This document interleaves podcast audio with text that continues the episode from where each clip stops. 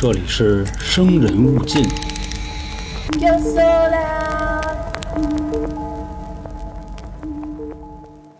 欢迎收听由春点为您带来的《生人勿近》，我是黄黄。我是老航，上一次啊，零一九都是来自二群的投稿，嗯然后管理员三儿大家都很清楚啊，所以这次再说一个他管理的群，就是六群嗯啊。今天的所有的故事来自于六群，六群的兄弟们呢也都是挺猛。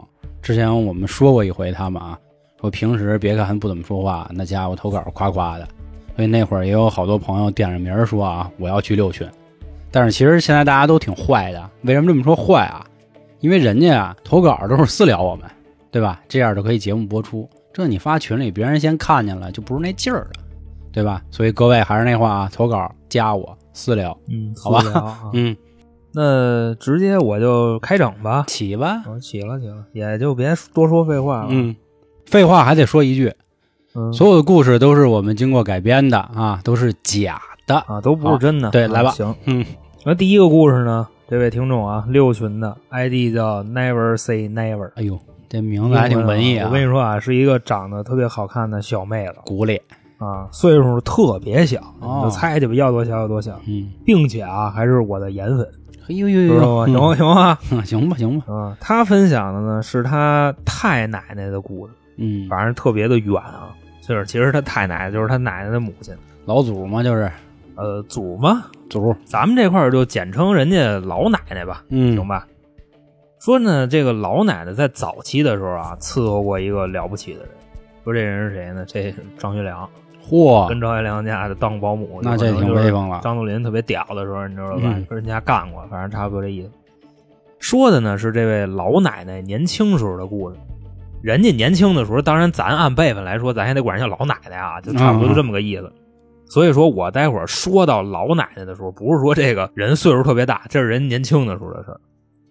说老奶奶的这一生呢，一共生过十一个孩子，但是最后只留下了四个。哦，就等于说呢，咱们这位听众的这个祖辈只有四个人，就可能是这个俩奶奶俩爷爷就这么一路了。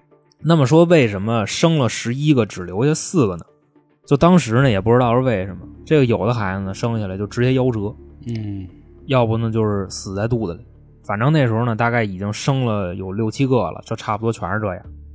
而且啊，说这个在老老年间的时候，老奶奶最大的一个孩子养到了十三岁，也没了。那时候说好像是得了什么病吧，嗯，治不过来。反正当时呢，给这两口子愁的都已经没辙没辙的了，心说这玩意儿怎么弄啊？也是天天啊吃不下去，喝不下去，而且这个老奶奶呢，就身子也是非常的虚。后来过了一阵子啊，有这么一天，就是说在街上碰见了一个老道。这老道是大概什么样呢？跟现在的老道有点区别。现在的老道可能就一道袍，人家那老道呢拿了一个就那太白金星，那哦，那还不叫幡儿啊？对，嗯拂尘，嗯是叫浮尘吗？我 小心啊！嗯，戴一帽，然后后边好像背没背葫芦，这个就没考证啊。仙风道骨呗，就那意思。反正就是打扮的跟《西游记》里那如出一辙，啊就那么一个老道。这老道呢，看见老奶奶以后啊，直接就拦了他一下，说：“你等会儿，等会儿，说我看你这个面相啊，反正是这几年不太顺。有事儿。”当时呢，这老道跟他说完这句话以后啊，实话实说，这老奶奶不是特别信，嗯就跟这老道说：“那你跟我聊聊，我怎么个不顺法儿呗，是吧？”然后这老道呢，跟咱反应也差不多，就那意思，你不信呗。嗯，行，那我就给你卖弄两句。这老道说呀，说我看你这个面相啊，应该是家里头孩子不好，反正那意思呢，就是已经生了几个了，但是你保不住。当时啊，老奶奶一听这句话，那眼睛啊，就真是都能冒出火星子了，就激动的已经那个份儿上，说好家伙，真是遇了神仙了，活神仙嗯啊，就说：“哎呦，道长，那您给说说吧，就是说我这个怎么办呀？就说您刚才说的太对了，而且呢，不瞒您说，我已经生了得有六七个孩子了，全搁车了，包括最大的那个，就刚才咱们说了，已经养到嗯十三岁了，还是没了。当然这块这道长有点怎么说呀？跟现在市面上的一些平凡的老道有点像，嗯，就说我这个是天机，哦我泄露天机有点伤我元气，好家伙就，那个意思。这老奶奶一听啊，说：“那道长，您看您能不能想个什么法儿，您帮帮我，就您想怎么着都行。”这时候啊，这老道就嘬了一下牙花子，那意思就是说，我看你啊也挺可怜的，是吧？毕竟呢，这个遭遇这世间也没有几个人赶上过，就生了这么多孩子都没了。老道就说：“非泄露天机啊，你得给这个道祖拿点稍微的。嗯，就是要钱呗。”对，嗯但是跟水哥说那个不太一样。水哥说那意思就是你只要尽全力了就可以。嗯，就比方说你去什么拜佛去，你兜里就有一块钱，然后你把这一块钱全卖香火了，人家佛也认你。再或者说呢，你趁几十个亿，然后呢你买了几千块钱香火，那照样该不认你还是不认你。那意思你这个心还是不够诚，反正咱就说这意思。当时那个老道要多少钱呢？两块钱，两块钱不是咱现在这两块钱啊，嗯人家要的是两块大洋。咱实话实说啊，那时候一块大洋和今天差不多五百块钱因为就你看那个老舍写那个我这一辈子，嗯那里边一个巡警算是最低端的岗位了吧，嗯，一个月挣六块钱，嗯就相当于咱们今天的一个月三千吧，就差不多这种。那和今天呢，一块大洋差不多是五百块钱。当时啊，这个老奶奶说，我们家还真富裕不出这么多钱来。说您看您能不能稍微给便宜点？那意思跟老道砍价。但是这老道呢也好说话，就说什么呢？就说那行，那给一块钱吧，就是给你打个五折，拿一块钱。本身啊，其实说到这块儿，我当时我就一想，我说这老道是不是一骗子？我说这是怎么这事儿还能砍价呢？嗯但是你就往后听啊，这老道啊把这钱拿过来，就跟这老奶奶说，说其实啊有点事儿你应该不知道是什么呢？说你当时啊结婚的时候，其实是男方那边啊家里有事儿冲喜，没说，是吧所以安排结婚。其实我觉得可能是说了，但是也是看出来了。嗯，我觉着老奶奶可能意识不到这件事儿。当时老道跟他怎么说的？说冲喜这事儿啊没冲利落，所以才弄成这样，就这事儿没办踏实。老道那意思就是现在我不给你破，你以后这辈子就全是这样，就哪怕是再生孩子了，你也留不住。这说完这话以后啊，老道呢就直接拿那个符啊嗯拂尘就在地上画了一个十字，就要不说这块法力就出来了。嗯，然后他那个毛毛是白的，在地上点出来这个十字是红的，然后就跟这个老奶奶说：“说你单膝跪在这个十字上，我这儿就给你托付。”反正那意思，我就找道祖啊、老君什么的，我就给你托付这事儿。然后老奶奶往上一跪，跪完以后呢，老道就开始就念咒，反正就咱无们量天尊什么的这那，就就就就看的那样吧，嗯基基本上那样。反正那咒是什么我也不不会啊。大概又过了一小会儿，老道就说：“嗯，成了啊。道祖那边呢，这事儿我给你托付完了，之后啊再有孩子，基本上就可以茁壮成长。”然后俩人就散了。后边呢，过了几个月，老奶奶确实又怀孕了啊，也挺高兴的，就不像之前似的了，就是怀了以后就特别害怕，这回就是满怀期待。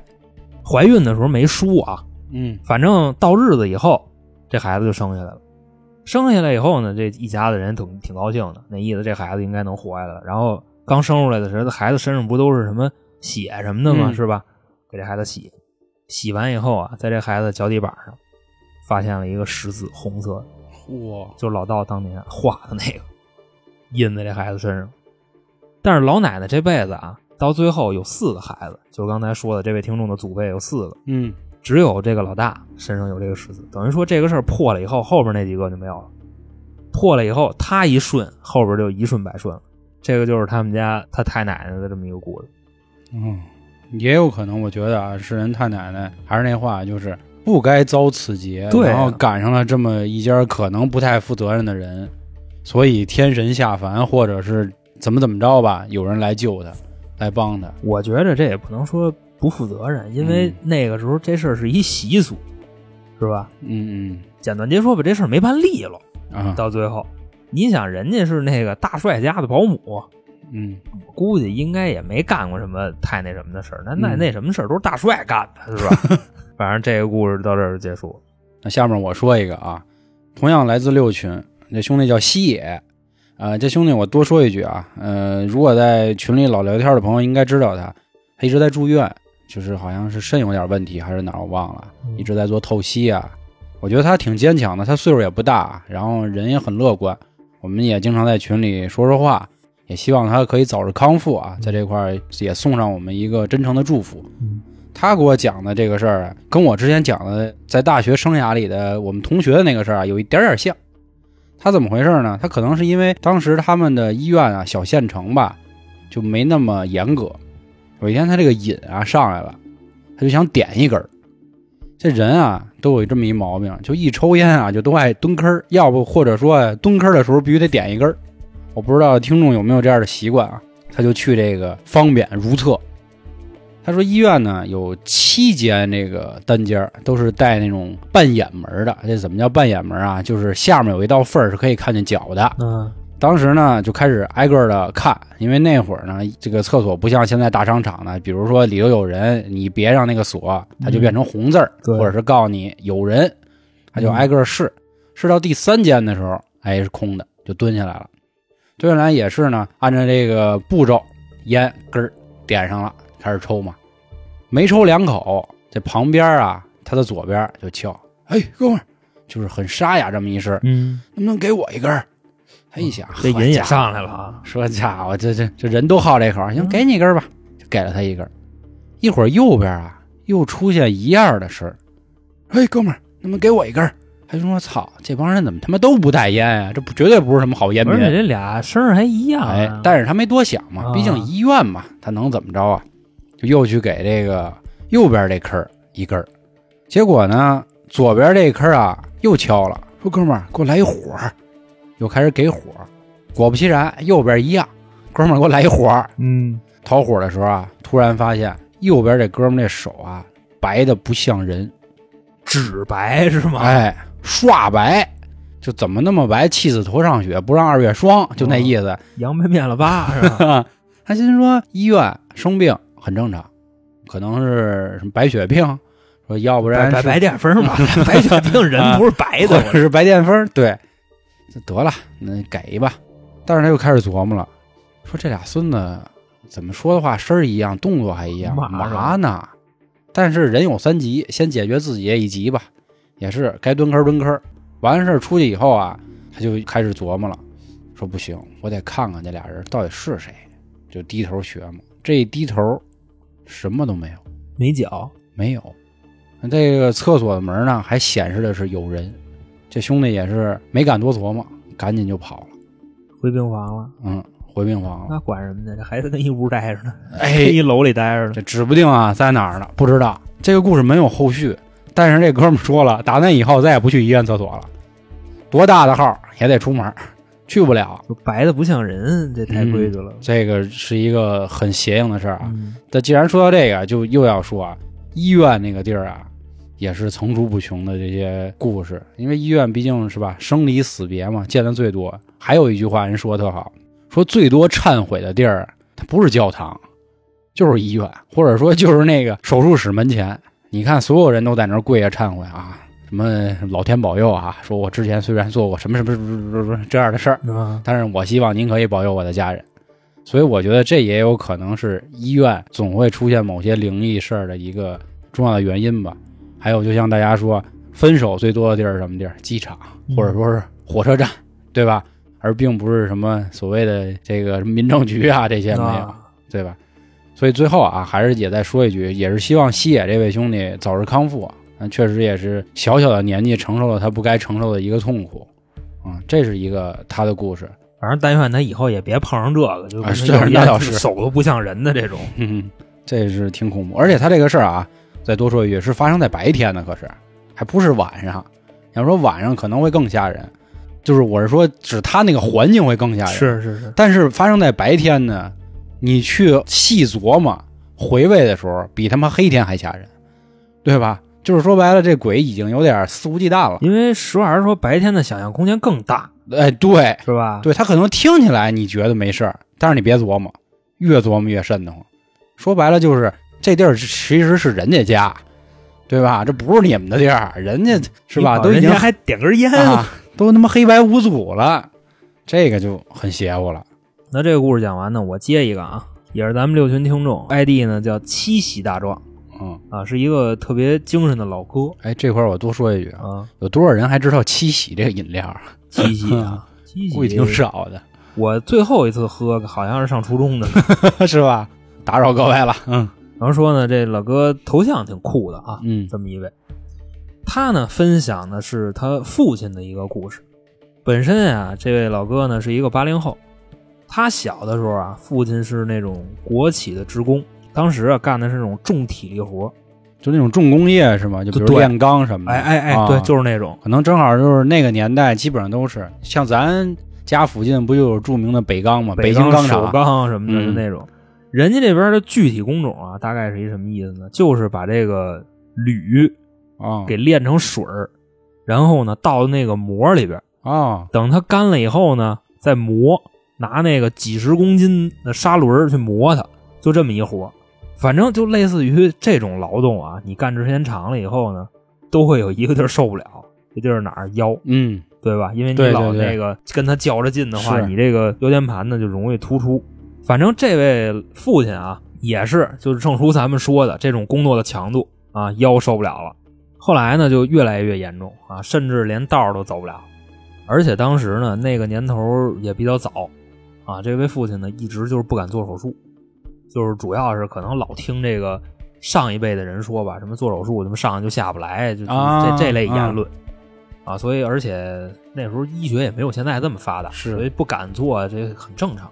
当时呢，就一直选择这种保守治疗，大概就是什么针灸啊，然后啊。火疗啊，就这种，就弄一毛巾，然后 哇，印度那块。就烧，就就这种。其实火疗我见过，啊，就老王他妈弄那个火疗，就感觉就是一团的火在后背上烧，就操他燃起来了，就。对对，差不多 差不多就那意思。就那表情。当时阿姨跟我说还是挺爽的，就那个就是火疗，当然咱也不知道这到底烫不烫。嗯然后说后来呢，那时候父亲的病已经挺重的了，就刚才不是说走不了道吗？后来连说连下炕都少，就这么一个情况。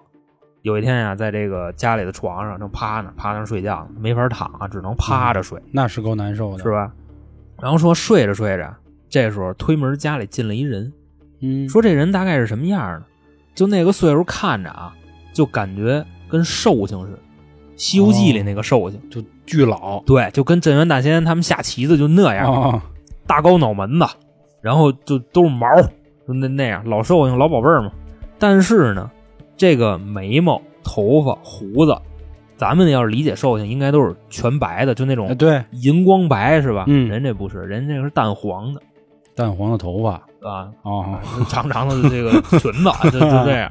你感觉是跟什么似的？跟黄眉怪进来了。哦，但是这个老头看着不瘆人，就挺正常的。就可以说是黄发童颜，啊，就差不多。是吧？啊，对。而且说这老爷子呢，身上最明显的一个特征是什么呢？说脖子这儿有一大疤了，那意思跟就砍头失败了，就就那种感觉似的，那么大一大疤了。啊，反正特别明显。而且当时穿的还是古装，嗯。就说进门呢就奔他爸去了，说这个小伙子，我是来给你看病的，就说了这么一句话。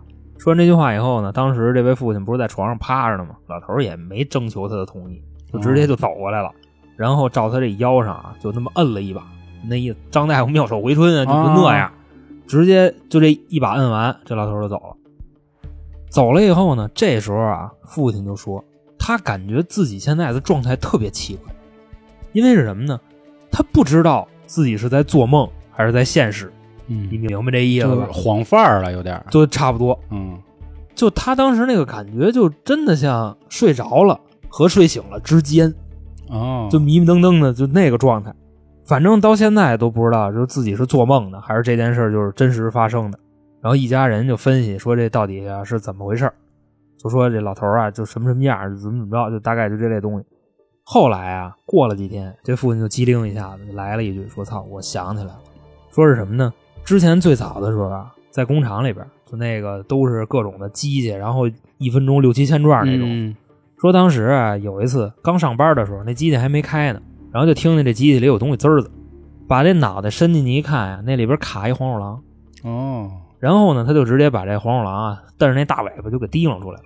这黄鼠狼拿出来以后，脖子上有一大口，就等于他给他救了呗，嗯，就直接给黄鼠狼救了。而且那时候啊，那七八十年代都吃不起肉，有时候还给这黄鼠狼拿点大肥肉片子，哎呦，他爸真是好人啊，嗯，就差不多。那因为这玩意儿都爱吃那个嘛，嗯是吧嗯估计也挺懂的。就这肉里啊都是这胶原蛋白，他这口子能好的稍微快点。嗯就自己这么一分析，说那天来那老头儿很有可能就是当年救过的这个黄大仙。说什么呢？首先眉毛、胡子、头发全是淡黄色，外加上脖子上这大口子。他说最重要的就是这条线索。嗯以至于后来呢，就是这个腰就彻底没事儿了。嗯，但是这两条腿还是该有事儿有事儿啊，因为那时候压迫神经，就明显的一腿粗一腿细。但是走道儿问题没有之前那么大了，腰也没再疼过了。之后，嗯就这故事告诉我们什么呢？八个大字啊，嗯，但行好事，莫问前程。哎吧，真棒！对对对，这确实是就当时真的，我看到这个地方的时候，我还是挺欣慰的，咱们只能就这么说。对对对啊，所以说大家请善待自己身边的任何一种动物吧。对，哪怕你认为它是害虫啊，就像之前水哥说的，也尽量不先去下杀手啊。当然了，您说家里发现一蟑螂，然后您给人放别人屋里，那肯定不合适啊。这害虫这个事儿 肯定还是要除，放别人屋嗯但是有些这种不论黄鼠狼或者包括咱们现在一直常说的流浪的猫狗，你不喜欢没问题，你别搭理他就完了。对对，你别理人家，然后能救的时候能帮一把帮一把，对吧？哪怕你这一世没有受到他的什么所谓的报恩也好啊，或者是福音也好，可能你的下一代、下下代都会在一些特定的时候，或者是对吧？你不经意的时刻都会帮助到你，嗯，这都是一件积德行善的好事儿。咱们人之所以为人嘛，对吧？总要干点人事儿，不能老干那个连畜生都不如的事儿啊。当然，这话说的有点狠啊，也不要什么对号入座，并没有说去讽刺谁。啊那我下面呢说一个有意思的事儿啊，这个事儿目前投稿里也没有。哪一类啊？这是呃，我觉得啊，算是主动招魂儿啊、招鬼这么一个事儿。笔仙儿什么的这种。呃，差不多，但又不是。同样，六群这个人叫哥哥，不过人家是一姑娘啊。我知道哥哥，啊就是他头像是一个八戒，啊，对对对，那个挺好玩的。然后他的喜马拉雅 ID 也也很有意思，我一直以为是那个娇姐粉丝。叫哥给？没没没没有啊，他的 ID 我就不给人家去透露了。嗯嗯，他的故事这样：说小时候呢，他们有一同学，同学叫倪萍，这倪萍就是咱小时候那主持人那倪萍，我知道他这是外号啊，还是就叫这名儿。但我估计人家这岁数的人应该不知道倪萍阿姨是谁啊，不对，倪萍奶奶了，对吧？是谁？那菊萍姐姐？那估计他们更不知道是谁了。这倪萍有一什么招呢？她能招鬼，人家呢都有点当买卖干了，但是人家没收钱啊。嗯他会怎么着呢？说首先啊，找一棵榆树，一次呢一共是三个人，算是他自己一共三个，等于说是会请两位人来。在招鬼之前呢，需要做一件什么事儿啊？念一个口诀。这个口诀我给大家读一读啊。嗯还记得小时候妈妈给你买的红闹钟吗？有一天你发现它不见了，于是你就跑到一个树林里，树林里有个红房子，红房子里有个红棺材，棺材里有个男人，他对你说：“十五的月亮圆又圆，叉叉焰，叉叉焰，快起来！”这个叉叉焰就是指想招鬼的这个人。为什么说是叉叉焰啊？因为第一次来试这个所谓招鬼的这个人叫小燕儿。燕子的燕啊，这是招鬼口诀呀。对，这个十五的月亮圆又圆，谁谁谁谁谁谁，快起来！要再说十遍，这鬼就会来。但其中有一个什么事儿呢？在这个中间呢，不能睁眼啊，你睁眼就有可能变成僵尸了。起初咱们那个哥哥就这小妹子说这什么玩意儿啊，骗谁呢？不是我当时我一听，我觉得这是吧？咱们这语言是通用的呀。对啊，说那我跟着看看去吧。嗯第一波的他们三个人来说，当时啊，三个人准备好之后啊，这口诀一念，邪了，起风了啊！当然看过《赘婿》的朋友，那个都知道啊，有一句话，起风了，谁谁谁家就该破产了。当然跟这没关系啊。当时就说这么邪吗？但是又觉得在树底下有风很正常，大树底下好乘凉嘛，对吧？过个分儿。结果呢，就发现这个小燕儿啊哭了。哭什么呀？害怕。醒了之后呢，就问他说：“你怎么了？”说：“我感觉啊，有人瞪我袖子了，吓死我了来了，啊！来了，但是你说见着了吗？也没见着。咱们这位听众啊，哥哥还是不信，说没事儿吧？哈，是不是演的那意思我念一个 啊？是吧？后来他就笑了。这倪萍呢，就严厉的批评他说：“请你严肃啊，就跟我们做节目有时候搞笑，这航哥说我似的，咱们要严肃啊，好不好？”说：“那我错了，我对不起你。”说这样啊，一会儿还有个人，那人叫小英，他也要来试一试叉叉英，叉叉英啊。咱们再来一回，还是刚才这口诀啊，什么红闹钟啊这些的。这小英呢，也是当时吓得啊，小脸刷白。睁眼以后呢，他们就问他：“你怎么了？怎么脸都白了？”他说：“我刚才啊没闭实那眼睛，我悄摸劲儿的哎，张了一小缝儿我好奇宝宝啊，啊，我发现我这手啊指头尖儿肉没了，就剩骨头了。说真他妈吓死我了啊！当然那句他妈是我家的啊啊，吓死我了。这个事儿啊，让咱们这个听众哥哥陷入了无限沉思了。他也算是问了我两个问题。第一啊，为什么要是大榆树呢？这块儿我给你解释一下啊，为什么是榆树啊？因为首先我是学园林的，所以这也算是我的一个方向啊。榆树呢本身就属阴，榆树还有一个什么事儿啊？它这根部就多强啊！它可以穿过棺材板儿，还能继续长。所以有的人他说呢，如果地底下，比如你埋了个坟，你找不着了，那你就去找榆树，你把这榆树刨了，顺着它根儿找，一定就能找着棺材。它不是它长，它找棺材长是吧？啊，它顺着那上长，说一米之内绝对有坟，这这是非常科学的。说榆树呢还能生木耳，就咱们吃那木耳。嗯木耳还有一外号啊，叫鬼耳。这古代的时候，邪教啊，通常是使它勾魂夺魄，能把这死人变僵尸。所以榆树啊，不论是在风水里啊，还是在我们园林里说啊，它确实属阴。啊当然，还有的说法说这榆树是纯阳，是为了镇邪。他说，之所以可以穿过棺材，就是因为人特阳。但是大部分来说，百分之九十还是说榆树是属阴的。这是他的第一个疑问啊，也算是给他说一下。他第二个疑问就是说，这口诀哪儿来的呀？这其实也是刚才咱俩的疑问，是吧？啊，因为这个口诀听起来太他妈不口诀了，是吧？就兴许简约而不简单吧，只能这么说啊，有点山里有个庙，庙里有个和尚讲故事这意思。嗯但是他又说啊，说这么点儿的小孩儿就能知道这个口诀，而且这口诀好像好多人都知道。当然我确实不知道啊。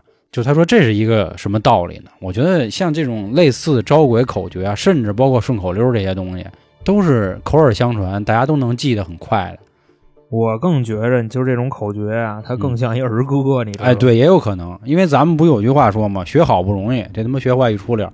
或者家里经常大人最爱说的一句话，说他妈好好学习不会，就学着斜的歪的都他妈快着呢，是吧？所以我觉得口诀这个事儿呢不好说，还是那话，就是这个口诀过于平凡，啊，不是太像口诀，所以这个问题呢也还是那话，留给听众，大家有没有听过这个口诀的，也可以说说第一次从哪儿听的。他还有一个问题，他说那到底招不招鬼啊？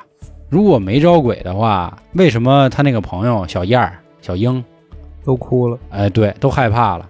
小燕儿是直接哭了，小英都说自己指头尖儿都变成骨头了啊！当然，这个变骨头这事儿可能是他眼花了，但是被吓哭了，我觉得更多可能是心理反应，因为本身啊，大家知道倪萍这位朋友就是一神婆，估计在他们学校也出了名了，对吧？然后他又这么严肃，念口诀的时候肯定也是字正腔圆，所以我觉得更多的是心理作用吧。这是他投稿的这么一个故事。嗯，我觉着他的结论更像是那什么，到现在还是不信。哎，我也觉得他应该也是不过不是很相信。据这个描述啊，嗯我也不太信，反正嗯，你信不信我不知道了。我肯定是不是太信啊啊，但是尊重吧，只能说。对，因为他并没有发生什么事儿。哎，对，这个说完了呢，我接走一个，嗯行吧？我这儿讲一故事。但是这位投稿的听众呢，就是我们俩得在这儿给人道个歉。我道歉，我道歉，啊你道歉这是我的问题啊因为投稿大家都要加我嘛，我确实没有找到我跟这位兄弟的聊天记录，但是当时我是给收藏下来了，然后我忘了他是几群的了，我也不知道他叫什么，这是十二万分的歉意啊。这个如果这位听众这期听到这期节目，在评论区里告诉我，或者在微信里跟我说一声，喊我一嘴，嗯，不好意思啊。我们可能会在评论区把这个故事的主人公置顶一下啊。嗯，那等于说呢，这位听众呢是来自咱们生人勿近的匿名听众。啊、可以这么说吧。啊，，匿名听众啊，他分享的是他和他姥姥的故事。咱们这位听众呢是一位贵州人，哦，那年呢大概是六七岁，跟自己的弟弟啊去姥姥家去探亲，然后差不多走了一天一宿吧。当时天都已经黑了，到了姥姥家，然后呢，当时一进门以后啊，也就是先喊姥姥姥爷，我们来了，嗯，因为累得够呛嘛，是吧？见着亲人了，他总算是。但是呢，发现姥爷没在，就姥姥自个儿在呢。然后他们就问说姥姥爷干嘛去了？姥姥就说呢，姥爷啊去附近啊帮人干活了，去挣钱了。因为那时候好像都是当个小工什么的，有的时候大活还得住人家家，啊，离得远，就差不多这么个意思。长工姥姥说呢，姥爷可能没几天就回来了，反正回来了以后肯定会给你们带好吃的。说那哦你们就跟着我这儿多住几天呗，大概就这么个意思。然后那时候啊，晚上姥姥就给他们做饭。当时说呀，这个吃的还是挺挺次，哦，但是说说什么呢？地主家也没有余粮 对，是吧？？对对说呀，但是在当地那吃的算比较好的了，哦就跟揪片儿似的，就差不多就吃那个，好家伙？疙瘩汤，嗯差不多那么个意思。吃饭的过程中呢，这个弟弟就一直埋头在吃，但是咱们这位听众呢，就发现这姥姥的举动啊，跟平时好像不太一样。嗯具体怎么不一样，他说不出来，反正就是觉着特别的别扭。当然这块儿啊，他已经开始产生合理的怀疑了，嗯就说这个人到底是不是我姥姥？我觉得这人也挺威风的，七岁就走这脑子。因为我觉得啊，这块儿咱们妄加揣测一句啊，嗯，就是云贵川的兄弟在这方哎面确实有一点过人天赋，包括江西啊、广西、广西这些地儿，对对，对对对，嗯。然后这个时候呢，到晚上了，而且农村睡觉实话实说比较早，是姥姥就跟他们说呢，咱们赶紧洗洗睡觉吧，差不多这意思。但是这姐姐呢，就是这位听众啊，嗯咱们就管人叫姐姐吧。嗯啊，老这位听众，这位听众呢，就就很麻烦，就觉着呀、姥姥就有点不对，所以呢，他这时候干了一什么事儿啊？他没洗，他还诚心把自己弄特脏，那意思，就是我不跟他一块儿睡，哦我要自己睡。然后呢，弟弟是洗的白白净净的，干干净净，就跟这嗯姥姥一块儿睡了。但是第二天一起床，这弟弟没了。我操，然后呢，就问那姥姥说：“姥姥，我弟弟去哪儿了？”姥姥说：“早上你妈来了，接走了。嗯”当时呢，姐姐就反映说：“我妈来了，但怎么不把我一块儿接走啊？就把弟弟接走了，这是什么意思？”姥姥说：“我也不知道。说你就甭管那么多了嗯啊。说那个就跟我这待着吧。说姥姥还能亏待你吗？嗯反正就差不多那意思。然后这个时候啊，他就发现姥姥一边跟他说话，一边往嘴里搁东西，就跟那个吃零食似的，嘎吱嘎吱嘎吱嗯吃。然后这姐姐就问说：“姥姥，你吃什么呢？说你能不能给我点儿？”姥姥说：“行，给你。”我把手一伸出来，姥姥这一递过去，这几个东西就放他手里了。开始他一看呀，他以为是那种蚕豆似的，就跟那个煮熟了的那种蚕豆，或者跟开花豆什么的，啊就那种东西。但是他仔细一看，不是，是什么呢？脚趾头，我操，知道吧？我操仔细一看是脚趾头。然后这时候姥姥还往嘴里放，哎呦，如果是他弟弟，那就是十个脚趾头呗，嗯给了他四个，姥姥那儿还嘎吱嘎吱就嚼呢，嗯，就这意思。当时啊，他没吃，他掖兜里了。一看完这个事儿，说坏了，这不是我姥姥，这指不定这是个什么玩意儿。嗯当时的第一个感觉就是，我不能再在这儿待着了，我弟弟已经没了，兴许姥爷也已经没了。嗯但是呢，他又不敢跑，为什么呢？如果跑的话，他不知道这是个什么东西，就能不能追上他。啊，这肯定不是一老太太，咱他还说。真他妈理智，对吧？嗯后来呢，他就想了一辙，说什么呢？说既然现在姥姥是个妖精，那我跑也跑不了，我只能就跟他干到底了，反正差不多这意思。自己啊，就在家里找了把剪子，藏自己身上，那意思姥姥什么时候动手，我就跟他拼了，我就攮他，啊就差不多这样。一直啊，从下午待到晚上，在晚上的时候呢，这姥姥自己进来了，说这个妞啊，洗澡吧，咱睡觉吧。嗯今儿晚上弟弟回家了，咱俩睡呗。这女孩说不，我不跟你一块儿睡，我就自己睡。这姥姥说你洗吧，说咱俩一块儿睡吧。说我是你姥姥啊，就反正就这套词儿，说我就不洗，我不跟你一块儿睡。反正最后啊，掰扯了半天，这姥姥有点憋不住了，急了，急了，说什么呀？说你爱洗不洗，直接呀就张嘴了，哇，血盆大口。姐姐当时一看这情况啊，直接把兜里那把剪子掏出来了，照着这张嘴里头啪一下扎进去了。扎进去以后呢，姥姥这时候那血就喷出来了，喷出来了就感觉她在喊啊，就差不多就这种感觉，嗯喊也喊不出来。大概过了有这么十几秒，咣叽躺地下了。又过了大概七八秒钟，就看姥姥这尸体啊，慢慢慢慢的变成了一条蛇，这条蛇大概长什么样呢？黄黑相间的一条蛇，嗯而且这蛇不算太大，就这蛇就死地上了。随着姥姥变成蛇啊，这位听众就哭了。他在哭什么呢？我觉着啊，第一，哭自己的弟弟；第二，哭自己的姥爷；第三，哭自己的姥姥，就是都没了，已经哦，知道吧？因为现在姥姥是个妖精，因为姥姥原来不是妖精啊，这肯定姥姥也没了，哭的正伤心呢啊。这时候他就感觉有一人晃悠他，结果啊，把这眼睛一睁开，刚才南柯一梦，哦是这意思吧？啊，做梦呢。然后呢，就把这事儿啊，就跟家里人就都说了，跟他妈说了。他妈说完，他妈安慰他：“嗨，行了，你小孩儿做梦，这不很正常吗？就缓缓呗。嗯”当时啊，他的心里就只有一个想法，跟你上一集说的特别像，是什么呢？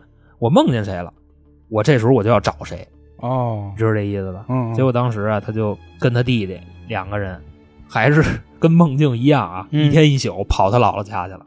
我觉得这块儿可能换着别人，可能多少有点害怕，嗯对？吧？因为自己的姥姥刚才在梦里要吃自己，嗯但是现在呢，他一缓过来，第一个要见就是他姥姥，他带着他弟弟就去了，也是一天一宿到了他姥姥家了。到了姥姥家以后啊，什么都没干，也没吃东西，就把这事儿跟他姥姥说了。说完以后，他姥姥不说话了，为什么呢？他就问他姥姥说：“姥姥您怎么了？就刚才这事儿您害怕不害怕？”姥姥说：“不瞒你说啊，我前几天跟你姥爷就打死了一条这样的蛇。”这个故事到这儿结束。拖他这儿去了，怎么？反正现在我就想啊，咱们瞎分析啊，嗯，有事儿说事儿。就这条蛇呢，可能是有点怨气，那有，但是由于自身的这个法力不够，所以只能就是干点这事儿。就是吓唬吓唬人。对，另外姥姥自己也承认无缘无故把这条蛇打死，就只是这条蛇是个过路的蛇，然后他跟姥爷一块把这蛇弄死了，就差不多这样。因为他感觉这条蛇可能会威胁到自己，哦再或者说呢，就是离自己家比较近，就怕哪天爬着爬着爬家里去了，差不多这么一感觉。就这样，我当时我听完这故事以后，我觉得这蛇死挺冤的。嗯 但是呢，也不能怪人家，因为最好的解决办法，如果你怕它的话，你可以拿一麻袋给它兜着，然后你给它扔远远的，嗯是吧？你别让它跟你家附近待着。而且咱再说一句啊，他是贵州人，嗯贵州那边算是这个亚热带了吧，已经是吧？嗯那边的蛇可是有毒的，所以做这样的防蚊措施，我觉着问题不大。最后我那么一分析啊，可能是这条蛇法力不够。嗯，就刚才不说了，它体型比较小，对是吧？嗯如果要是巨蟒，嗯，那可他们也弄不死，反正啊那差不是这意思。嗯那好，那我说最后一个啊，作为今天的结尾，嗯嗯，还是六群啊，奇类草木这个哥们儿叫他呢，也算接上了一个。他说零一期的时候啊，我结尾说了一个关于剪脑袋的事儿。他说他小时候也干过，他小时候跟哥几个在山上玩儿，就看见一土堆儿呢，扮演着那么一个陶瓷罐头。你看起来吧，说要是缸吧小点儿，但是你要说是罐儿吧，又比那大。就跟一个大花瓶似的，呃，差不多那意思啊。。当时真是男孩就淘啊，拿着石头说：“咱啊，看谁砍得准，哎，闲的吧，我我看谁咱能给他砍配了。”他就捡了一块这个鹅卵石。你想鹅卵石一般个儿大，然后也沉啊，没有个半头砖什么的，这真是好马配好鞍，嗯有惯拿鹅卵石砸我。好家伙，奔着就去了，一下就给干碎了。但是远远看呢，就感觉啊，这里面有点什么不对劲儿的东西了。哥几个一走过去，发现啊是一堆人骨头，这骨头呢有脑袋，还有腿骨什么的，而且发现不是白骨啊，给人骨灰盒砸了，棕黑色的。这是被毒死的，哎，是应该是。他说看那量啊，都不是一个人，至少有仨，因为说从那个罐头里啐出来的，光脑袋就仨，就是至少是三个人以上了。当时虽然岁数小啊，但是也看得出来这他妈是人头，所以哥几个直接就跑了。就没给人收拾收拾。那你敢呀？咋还给人扫扫是怎么着？后来回家呢，就琢磨，说要不要跟我爸妈说呀？但是越想越害怕，说别过两天人报复我来，说得说还是说吧。得说，就跟他妈说，说完了也是非常像妈妈啊，肯定是一顿胖揍是躲不开，先一顿歇。但是他妈又说呀、说这事儿啊我不行，还得给你找一个人呢，给你解决解决。找到人大师，说大师说不行，给你跳一大神儿吧，说人家那是合葬棺材，可能是因为穷啊，还是怎么着啊？人几个人合葬在一起，是我刚才不是说把人是骨灰盒砸了啊，您这一下菜了，确实不太合适。但是毕竟还是那话，就可能不能说童言无忌啊，就小孩儿他也确实没恶意，所以做做法也就没什么事儿了。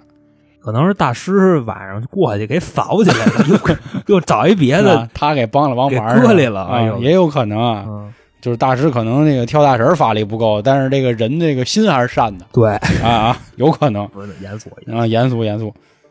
还有一个事儿啊，说就是他前两天的事儿，说以前小时候看《聊斋》的时候啊，说这鬼魂白天不能出来，说白天要出来呢，就必须得化成一个小旋风。其实说到旋风，就想起我们做《水浒》了啊，《开卷无意》这张专辑当时解释过，小旋风柴进跟黑旋风李逵为什么是旋风？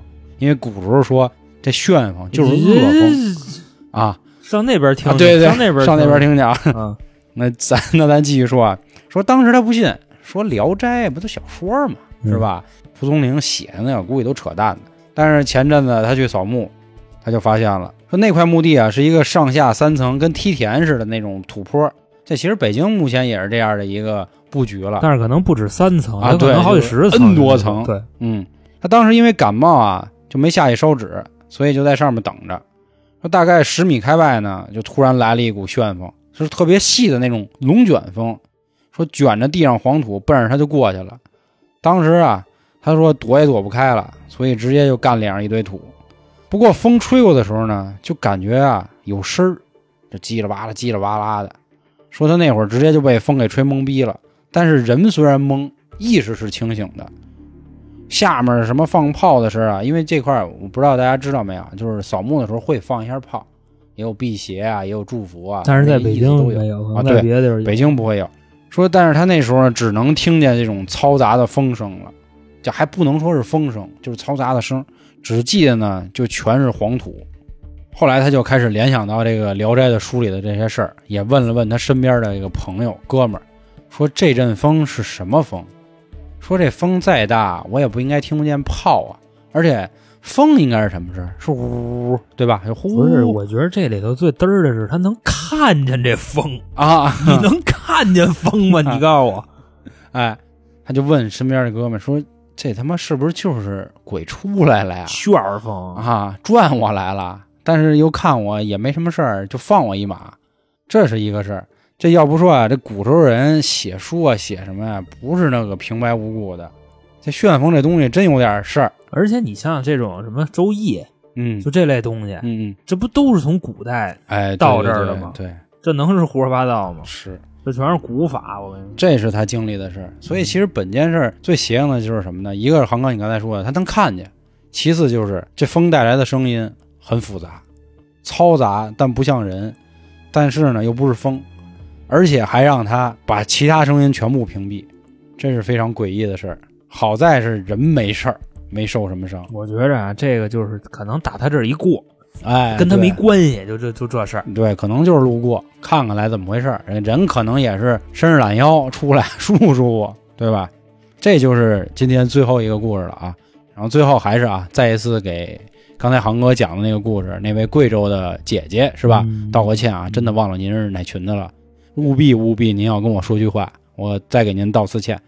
另外还有啊，如果朋友们还有什么想投稿的，可以加微信春点二零一九，春点汉语拼音，到时候我们拉您进群，可以跟我们继续聊天啊，或者看看别的啊。重中之重还是新米团的事儿啊，快快加入，非常划算，非常合适，所有节目就可以抢先听了。第一个月才只有十一块钱，连一包烟钱都不到，也是希望各位多支持，好吧？感谢各位嗯啊，，那感谢今天各位收听，拜拜。拜拜。